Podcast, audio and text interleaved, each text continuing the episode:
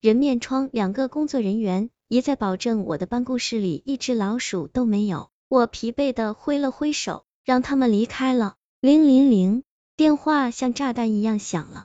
苏医生，是我，是阿全的声音，带着胆怯和歉意。他在电话里小心翼翼的说，想带我去一个地方。我知道医患不应该有私交，但是别人都不会相信的。我不是疯子，不会伤害你的，求求你了。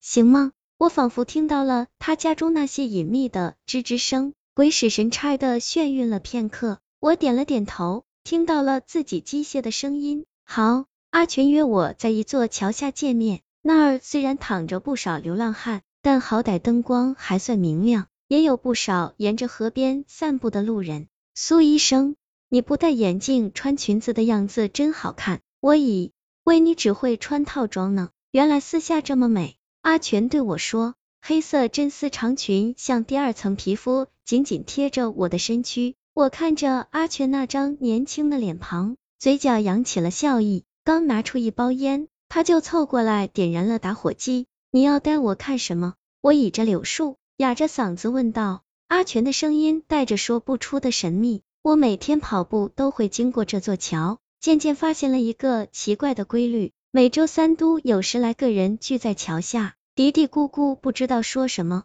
像开会一样，一个个把自己裹得严严实实，大约半小时后才会散去。后来我忍不住好奇，也像他们一样遮住脸混了进去。哦，我盯着不远处陆陆续续汇集到桥洞阴暗处的人，数了数，真有八九个，但是不仔细也不会注意到他们。我发现他们都有奇怪的地方，有的人长着猪的耳朵，有的人长着老鼠的鼻子，有的人长着鱼鳃。你明白我的意思吧？他们身上混杂着动物的成分，他们一直是杂种，一直偷偷摸摸混在人群中，只有在固定的时间才会来交流沟通。阿全把连帽衫罩在头上，又从口袋中扯出一条长长的丝巾，把我的脑袋缠得严严实实，这才拉着我的手。学着那些人缓缓又胆怯的步子，一点点走向黑暗。叽叽咕咕，咕咕，叽叽，吱吱吱。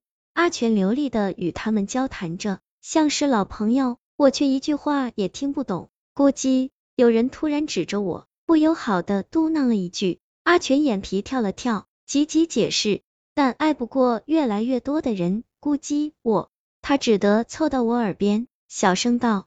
你身上有没有什么怪异的地方？随便给他们看看，他们的疑心病有点重。我笑笑，掀开丝巾，轻轻一抛，丝巾带着香水味随风飘走了。我一点点拉开裙子的侧拉链，露出了隐藏的肌肤。众人眼中的戒备瞬间消散了，而阿全眼中的恐惧却一点点涌了出来。我的小腹上长着一个狰狞的人面疮，正冲着大家微笑。四失败。我从阿全床上醒来时，吓得魂都差点掉了。趁着他还在熟睡，穿着裙子夺门而出。我又穿着这条该死的裙子与病患上了床，小腹又在隐隐作痛。我死死压住他，狠狠道：“你休想代替我，把你割了，你又长出来，没关系，我还可以把你切掉，磨平，让你一点痕迹都没有的消失。”办公室里。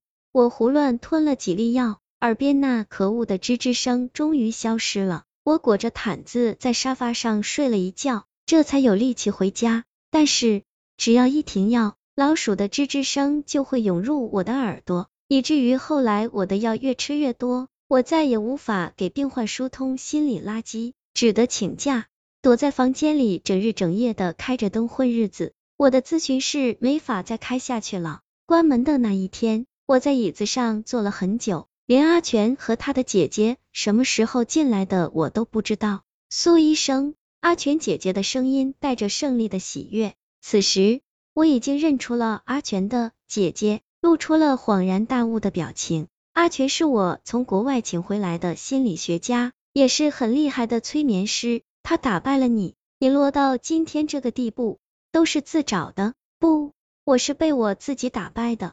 我叹了一口气，你是方永维的太太，你觉得我和你的丈夫有一腿，他是个有钱的地产商，却有失眠的坏毛病。你知道我打败了多少女人才嫁给方永维的吗？他竟然为了睡一个安稳觉，要和我离婚，和你在一起。苏念，我恨你！看看你现在人不人鬼不鬼的样子，你凭什么和我斗？你真的很厉害，只要拿到我保险柜里的档案和录像，就可以把我与病患之间的事情调查的清清楚楚。阿全给我老鼠声的暗示，不过是一种高级的催眠术。他每一次模仿老鼠的吱吱声，我就会被催眠，乖乖听他的话。包括昏暗的桥下那些低俗的小把戏，对不对？这一切是我清理东西的时候，发现办公室里的窃听器和监控摄像头，才想明白的。你可以先出去吗？我想和苏医生单独聊一会儿。